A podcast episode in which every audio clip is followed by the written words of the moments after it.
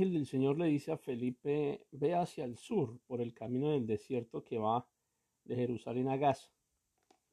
Y él decide emprender su viaje, sin duda, y se encuentra con el tesorero de Etiopía, un hombre eunuco de mucha autoridad, bajo el mando de la reina de Etiopía, una mujer que se llamaba Candance. El eunuco había ido a Jerusalén para adorar y ahora venía de regreso. Estaba ahí sentado en su carro, leía en voz alta el libro del profeta Isaías.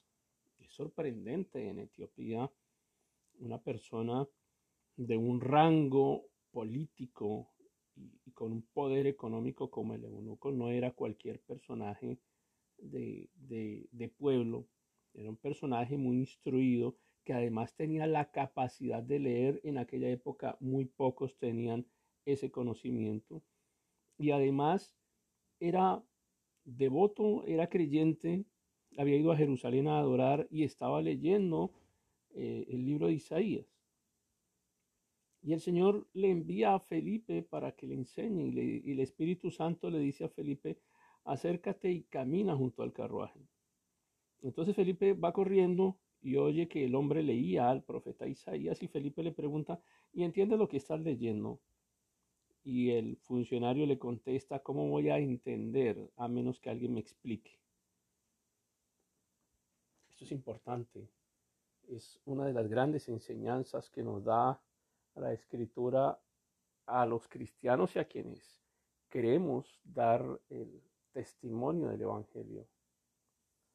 Porque hay gente que está interesada en las cosas de Dios, hay gente que está interesada en la iglesia, hay gente que está interesada en aprender, leen la escritura, pero no entienden porque no hay quien les explique y la función del predicador, su función como creyente, como cristiano, también es explicar a otros, permitir que otros puedan entender el mensaje del Evangelio.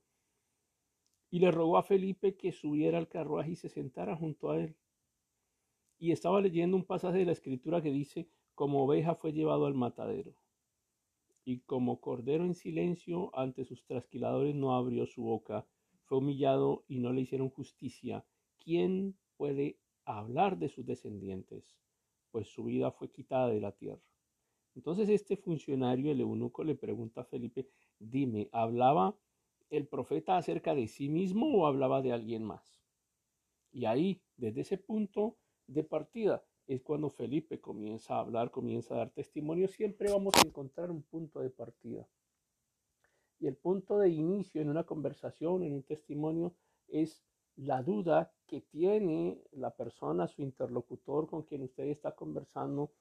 La gente tiene muchas dudas y si alguien tiene la la confianza de preguntarnos algo acerca del Evangelio, ese es el punto de partida. Ahí tenemos que aprovechar para compartir la buena nueva del Evangelio, para poder decirle a la gente que Cristo vino para salvarle también a él.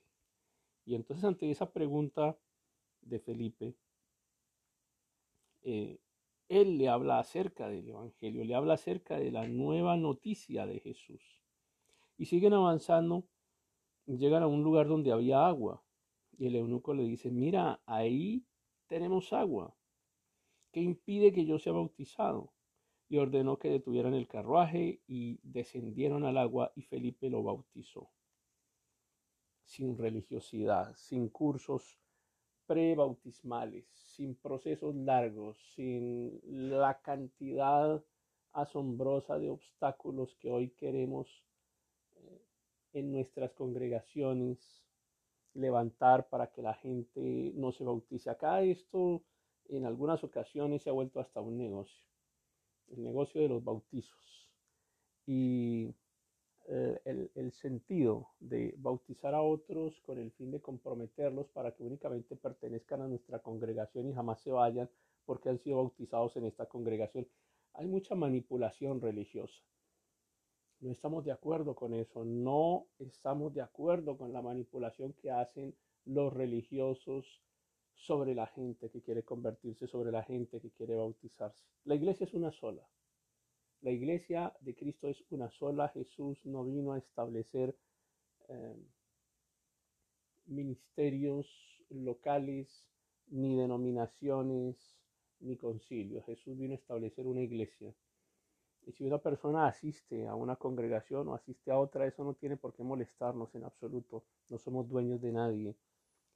Qué bien que la gente crea, qué bueno que la gente se bautice, qué bien que la gente tenga la posibilidad de conocer acerca de Cristo. Y hay un ejemplo bien claro acá. Felipe desciende con este funcionario y lo bautiza ahí en, una fuente de agua que, había, probablemente un, un, charco, un pantano eh, que tenía algo de, agua limpia, qué sé yo, no, no, desconozco. Están andando por el desierto, están andando por una zona en la que probablemente no había un, un río como tal. Cuando salieron del agua, el Espíritu del Señor arrebató a Felipe, dice, arrebató a Felipe, el Espíritu del Señor arrebata a Felipe. Este es un evento realmente sobrenatural. El eunuco no volvió a verlo más y siguió su camino, en este caso con mucha alegría. Qué bueno que tengamos la posibilidad de servir a otros, de predicar el Evangelio y de lograr que los demás también puedan seguir su camino con mucha alegría.